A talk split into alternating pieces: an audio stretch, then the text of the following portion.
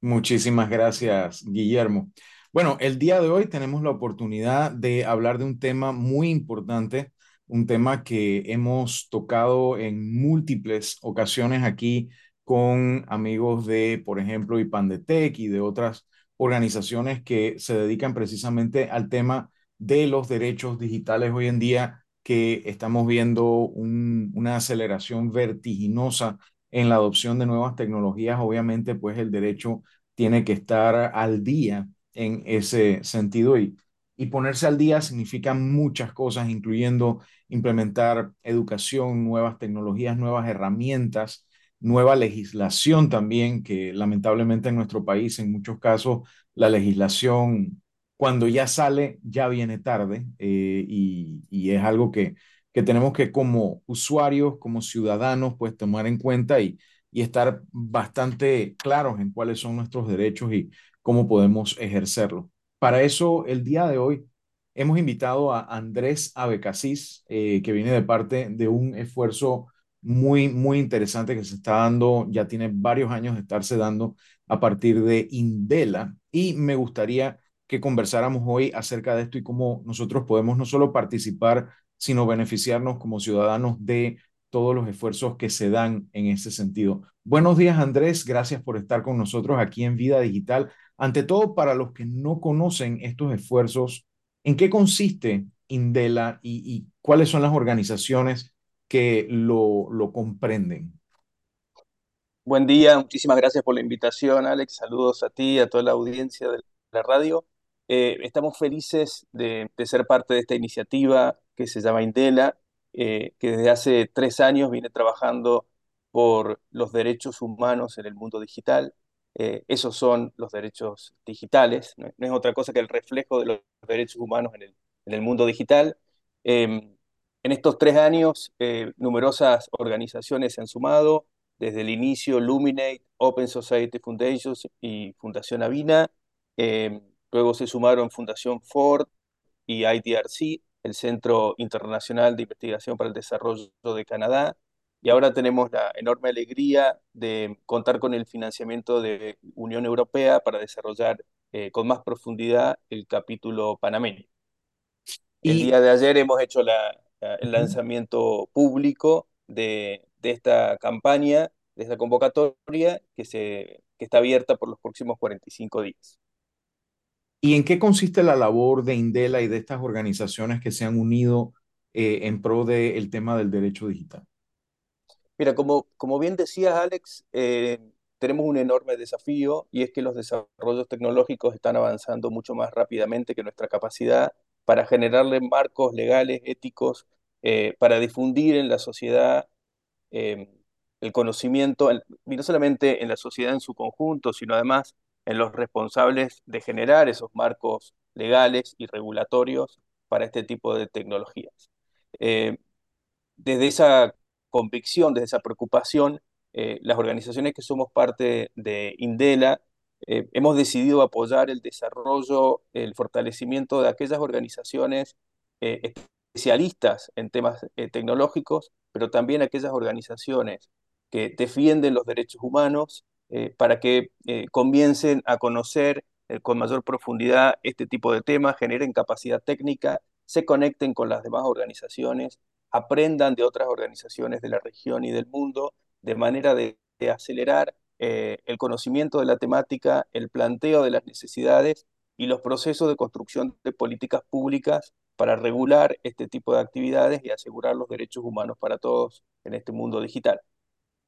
¿Cómo están contribuyendo ustedes eh, a todo este tema, ya sea desde la posición como ONGs y eh, de la mano de, por ejemplo, gobierno, academia, ciudadanos, etcétera? Bueno, por lo general tenemos una muy buena recepción por parte de la multiplicidad de actores, eh, porque el desafío es un desafío común. Las mismas personas encargadas de regular este tipo de cosas no tienen conocimiento suficiente. Entonces, nuestro primer acercamiento es un acercamiento colaborativo, de profundizar en el conocimiento, de ponernos de acuerdo. La fundación que represento, la Fundación Avina, eh, lleva 25 años, más de 25 años trabajando en generar acuerdos entre los distintos sectores. eh, para construir soluciones que permitan que los intereses legítimos de cada uno de ellos estén eh, incluidos en nuevo estado de cosas, generar cambios que sean verdaderamente sistémicos y que permitan eh, asegurar la dignidad humana y el cuidado del planeta. Ese es nuestra, nuestro primer acercamiento muy colaborativo de la mano de los gobiernos, de los medios de comunicación, de las organizaciones de sociedad civil, de expertos técnicos, pero también hay, otra, hay otro rol propio de, la, de, parte de la sociedad civil que tiene que ver con la generación de conocimiento, que tiene que ver con la denuncia, eh, que tiene que ver con la presión, que tiene que ver con el litigio. Todos estos elementos son necesarios ponerlos sobre la mesa para generar eh, eh, nuevos estados de cosas que aseguren los derechos humanos para todos en el mundo digital. ¿Cómo funciona? En el caso particular de, perdón, en el caso particular de Indela, apoyamos con recursos financieros y no financieros todo este tipo de procesos. ¿Cómo funciona esta, eh, esta convocatoria y, qué es lo que busca específicamente? Perfecto. Esta convocatoria en particular, que se abrió en el día de ayer, busca apoyar a organizaciones de sociedad civil, think tanks y medios de comunicación sin fines de lucro que conecten estos desafíos de tecnología y derechos humanos en una serie de áreas prioritarias, son prioritarias, pero no son las únicas, donde intentamos resumir algunos de los desafíos de los derechos digitales y que tienen que ver con la alfabetización digital, la brecha digital, eh, los temas de ciberseguridad, eh, la desinformación, la libertad de, expresión en línea, la privacidad digital, vemos todo el tiempo los ataques y la difusión de los datos de las personas, la protección de los datos personales. Eh, los estados, pero también las empresas privadas están recopilando mucha información privada de las personas. ¿Qué se hace con ese tipo de información y cómo las protegemos? Es parte de los desafíos que tenemos que abordar. Tenemos procesos de vigilancia masiva, cómo regulamos eh, esa información, esos procesos de vigilancia por parte de los estados eh, sobre las sociedades. Los temas de violencia de género en línea, eh, es un punto que también priorizamos, eh, entendiendo que el mundo digital también es parte del mundo real. Eh, y hacemos y apoyamos todo este tipo de iniciativas con recursos financieros. En este caso estamos lanzando una convocatoria que aspira a apoyar al menos siete organizaciones con recursos de hasta 25 mil dólares cada una, pero también Queremos proveer eh, el apoyo no financiero que tiene que ver con el fortalecimiento de la, de la capacitación, del conocimiento técnico, asegurar temas de seguridad integral de estas organizaciones y conectarla con otros procesos en la región. Ahora, tú mencionaste algo importante, no solo de fondos vive la convocatoria, sino que también ustedes están brindando eh, apoyo que no es necesariamente monetario. ¿Qué tipo de apoyo están brindando a estos esfuerzos? Bueno, el primer apoyo eh, que, se solicita tiene que ver con el fortalecimiento del conocimiento técnico. Eh, tenemos mucha claridad de que este desafío no puede quedar solo en manos de, los expertos, eh, sino que es un desafío de la sociedad en su conjunto. Entonces, este apoyo en el fortalecimiento técnico el primero de los apoyos no financieros. El, segundo son los temas de seguridad. Sabemos que tratar este tipo de temáticas también suele ir acompañado de riesgos para las organizaciones y las personas involucradas. Entonces, todo lo que tiene que ver con, el asesoramiento en la seguridad eh, integral de las personas y las organizaciones. Eh, y finalmente, em, una conexión con las experiencias en otros lugares de la región. Nosotros venimos trabajando en estos tres años con más de 10 países. Si bien cada uno de los países tiene que generar sus propias soluciones, eh, hay muchos procesos de inspiración mutua. Entendemos que Panamá puede aprender mucho de la región y además puede enseñar mucho a la región, eh, por lo que tenemos toda una línea de conexión y aprendizaje entre pares.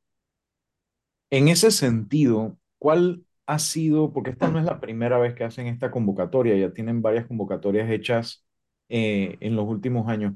¿Cuál ha sido el resultado de las anteriores y cuáles, ustedes creen, cuáles creen ustedes que son los mayores desafíos para este tipo de iniciativas?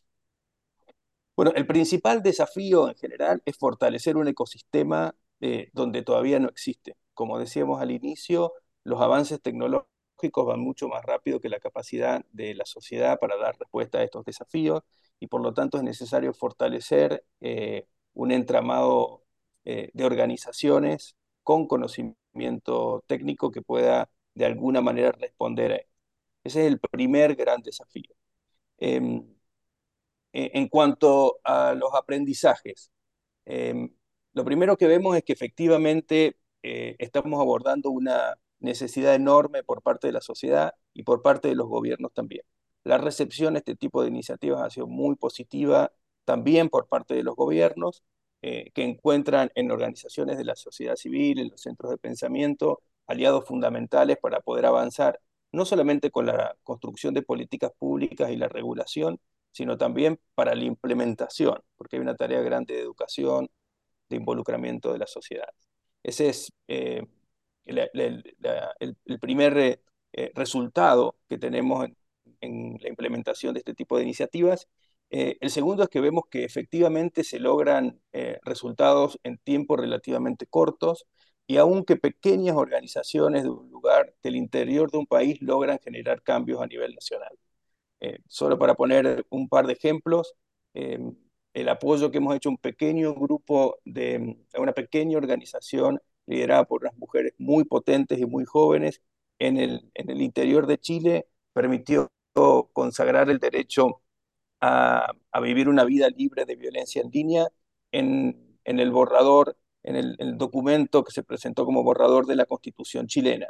De manera que se alcanzó no solamente esa incidencia, sino además un gran acompañamiento de la sociedad en su conjunto reconociendo eh, el derecho de todas las personas de vivir eh, una vida libre de violencia en línea.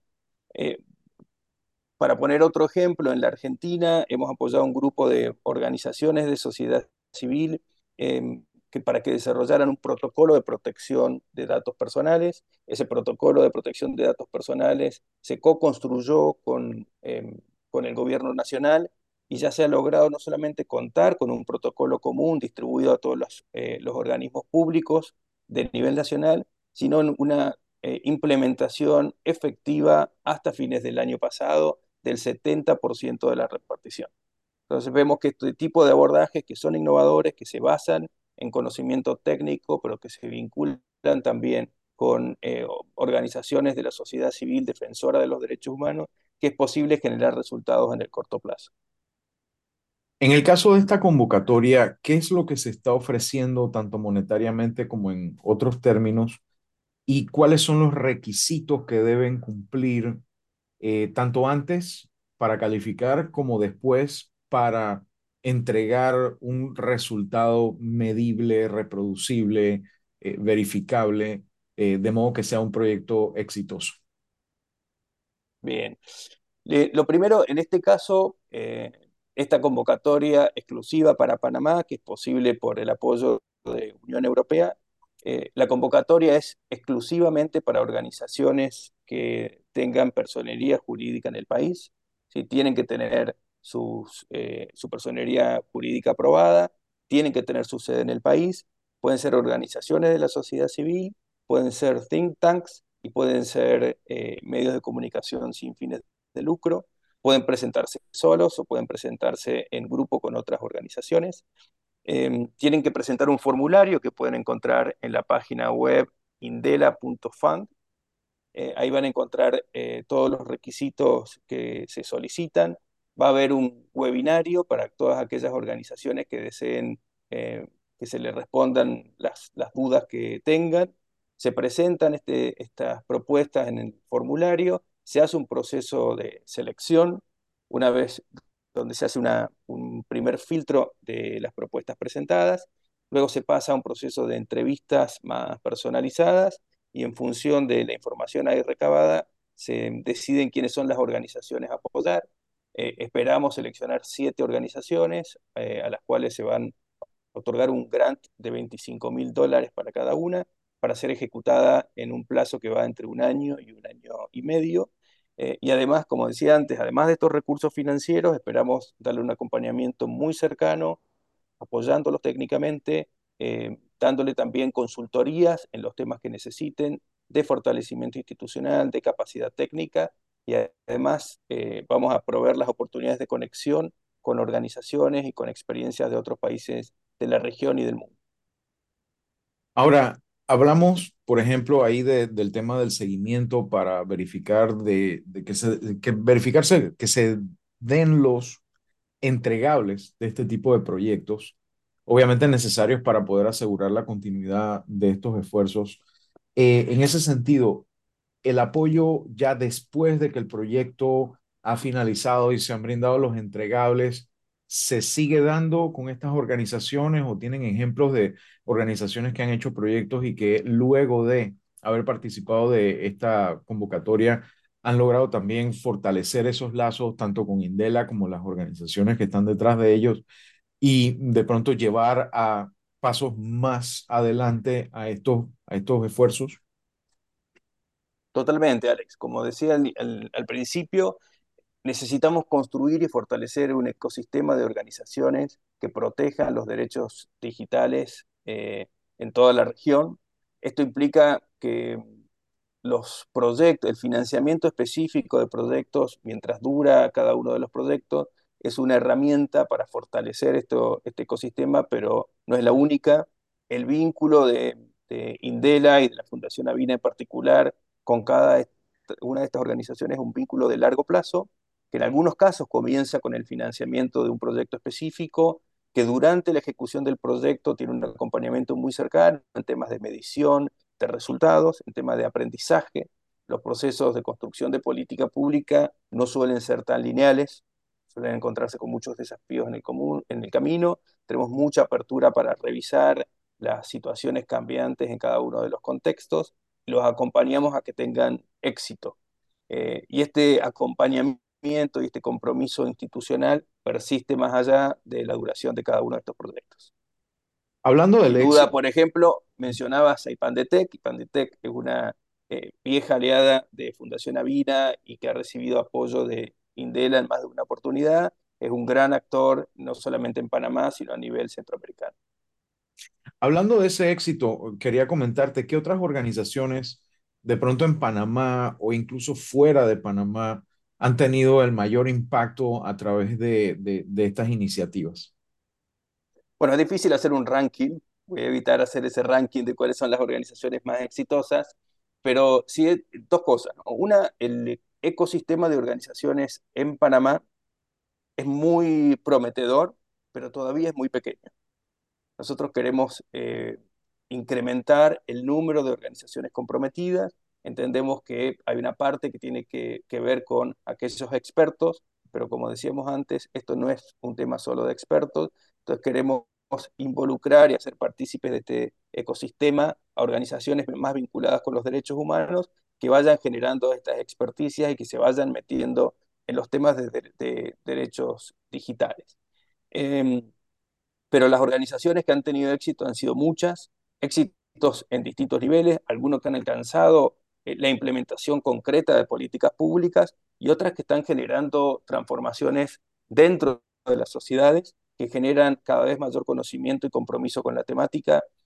De eso hay muchos eh, ejemplos a nivel regional. Pueden encontrar la sistematización de algunos de estos ejemplos en, nuestra página web. Em, pero, por ejemplo, esta que comentaba de, Argentina, donde son tres organizaciones unidas las que construyen junto con el gobierno los protocolos de protección de datos personales, entendemos que uno de los logros eh, que de alguna manera contienen los tres componentes eh, para que los califiquemos como cambios sistémicos. ¿no? Uno, que, que, van a, los, eh, a las causas mismas de los desafíos y de las violaciones de los derechos humanos, como por ejemplo tienen que ver con la inseguridad de los datos personales, que alcanzan escala, es decir, que benefician a millones de personas.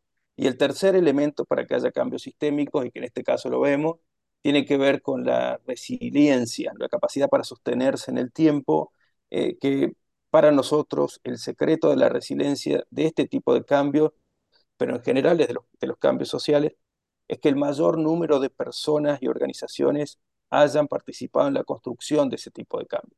Y el trabajo colaborativo de sociedad civil, con el Estado el que ha hecho posible este tipo de cambios, en este caso en la Argentina. Ahora, a futuro, ¿qué está dentro de la hoja de ruta, eh, tanto de Indela como de este esfuerzo de estas convocatorias o, o qué metas todavía tenemos quizás a mediano y largo plazo que no hemos podido de pronto atacar todavía por diferentes circunstancias? Bueno, Alex, estamos recién iniciando, o por lo menos desde nuestra mirada estamos recién iniciando tanto esta convocatoria en Panamá como la, eh, nuestro proceso regional que lleva ya tres años, pero sentimos que estamos todavía en las puertas de un mundo que tenemos que terminar de conocer. Los desafíos son enormes, sabemos que tenemos que construir políticas públicas, sabemos que tenemos que fortalecer este ecosistema, sabemos que tenemos que conectarlo, pero hay un elemento adicional que es parte de nuestras aspiraciones y que tiene que ver con el rol del sur global en la construcción de estas políticas públicas, de la definición de las tecnologías, del uso de las tecnologías, del acceso a las tecnologías y de los contenidos producidos. Este tipo de tecnologías y sus marcos regulatorios todavía tienen una impronta muy grande del norte global, sin eh, lograr todavía que las voces del sur sean parte de esa solución también.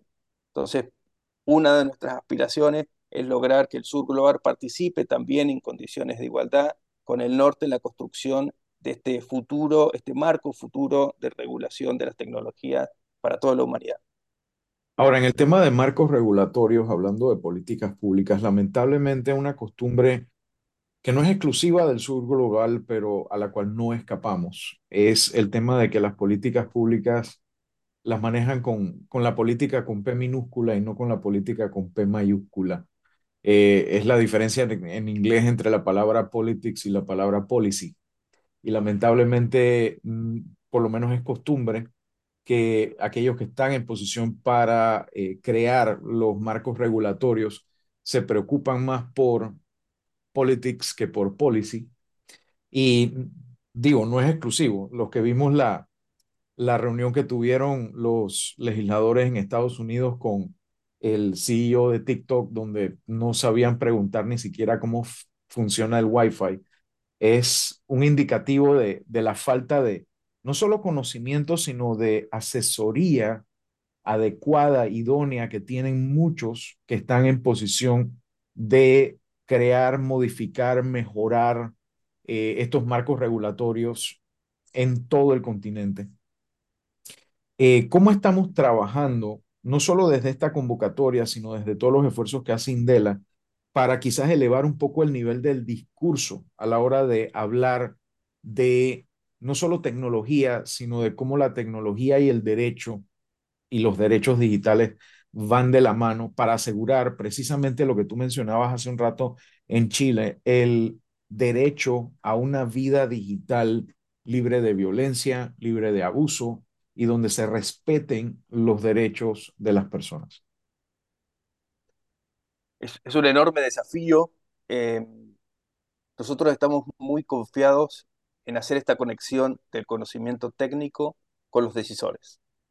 Eh, hay algunos aspectos, uno puede ser muy pesimista, uno puede ser optimista. Eh, yo trato de ir por esta segunda opción viendo algunos, eh, algunas situaciones muy positivas, y es que hay un reconocimiento, a, diferencia de lo que pasa eh, a veces, en lo que uno ve en las noticias de otros países, eh, los tomadores de decisión saben que no saben, y por lo tanto reciben de muy buena gana el asesoramiento de las organizaciones, de los centros de pensamiento que proponen nuevas políticas públicas y marcos regulatorios hay que, tener un aprendizaje, hay que asumir esta tarea de hacer pedagogía. Yo no soy un experto en esta temática. Nuestra organización cuenta con un equipo técnico contratado específicamente eh, porque tiene este conocimiento y porque sabemos que existe este gap, pero también inicia con un trabajo de pedagogía y de colaboración con los tomadores de decisión. Eh, esto por un lado. Por otro lado, necesitamos que la sociedad en su conjunto asuma que aquí tenemos un gran desafío. Los políticos responden a, lo que la sociedad les demande. Si la sociedad demanda eh, tener una vida libre de violencia en línea, los políticos lo hemos visto, lo hemos visto, es el caso de Chile, los políticos están dispuestos a crear normativas sugeridas, propuestas por organizaciones de sociedad civil de derechos humanos y las que conocen de temas digitales, eh, están dispuestos a, asumirlo, a presentarlo, a aprobarlo, porque son, eh, de alguna manera, les reditúan también en términos políticos, y de esa manera, cuando son todos los actores, al menos en la apuesta, cuando son todos los actores, o la mayor parte de actores, los que participan de este tipo de, políticas, de policies, eh, se logra efectivamente cambios reales, cambios efectivos y duraderos en el tiempo. Esa es la apuesta de Fundación Avina y de Indela eh, para el futuro. Excelente. Ahora, las personas que quieran de pronto enterarse un poco más de esto, hablamos de la página web indela.fund, ¿correcto? Exactamente. Ahí van a encontrar toda la información del histórico de Indela, de lo que hemos hecho en los últimos tres años y en particular de esta convocatoria para Panamá. Ahí van a encontrar el marco de la convocatoria, el link para hacer consultas y el link para eh, el formulario. Me encantaría, Alex, invitar a todas las organizaciones de la sociedad civil que están escuchando, a los medios de comunicación, a los think tanks, a que presenten sus propuestas, a que se conecten. Más allá de los siete que podremos apoyar en esta oportunidad, nos interesa que haya cada vez más organizaciones involucradas en estas temáticas y conectadas entre sí. Excelente. Aquí estoy viendo ya la página en indela.fund como fondo en inglés, convocatoria guion abierta guion para guion Panamá, y ahí están los criterios de selección y la documentación sobre esto, que está abierto del 28 de marzo al 15 de mayo de 2023. El proyecto será ejecutado e implementado en un plazo máximo de 18 meses y recibirán financiamiento de hasta 25 mil dólares, incluyendo acompañamiento no financiero adicional. Así que está súper claro, está muy bien ilustrado la convocatoria, la revisión, la selección, el anuncio. Y bueno, esperamos también poder recibirlos a ustedes nuevamente para que nos comenten cuál fue o cuáles fueron los proyectos que tuvieron éxito en este sentido y, que, y cuál es el impacto que van logrando y próximamente, eh, si todo sale bien, el próximo año eh, con la siguiente convocatoria. De verdad, muchísimas gracias, Andrés, por estar con nosotros. Muchas gracias, Alex. Espero que pronto volvamos a vernos para contar todos los éxitos. Un abrazo a ti y saludos para toda la audiencia. Gracias. Bueno, no sé si nos está apoyando acá eh, nuestros amigos en la cabina para ver si vamos cerrando por hoy un poco temprano, ya que también quiero ver si podemos acompañarlos a ustedes en Expo Comer, así que voy a tener que hacer un par de cositas por acá en casa y ordenar un par de cosas y tener todo listo. Los dejo entonces con los mensajes comerciales de la media hora y nos vemos el próximo miércoles en Vida Digital. Gracias a Radio Encon por la presencia y gracias a ustedes, la audiencia, por escucharnos aquí en Radio Encon y vernos en nuestro canal Vida Digital y en nuestras redes sociales. Hasta el próximo miércoles.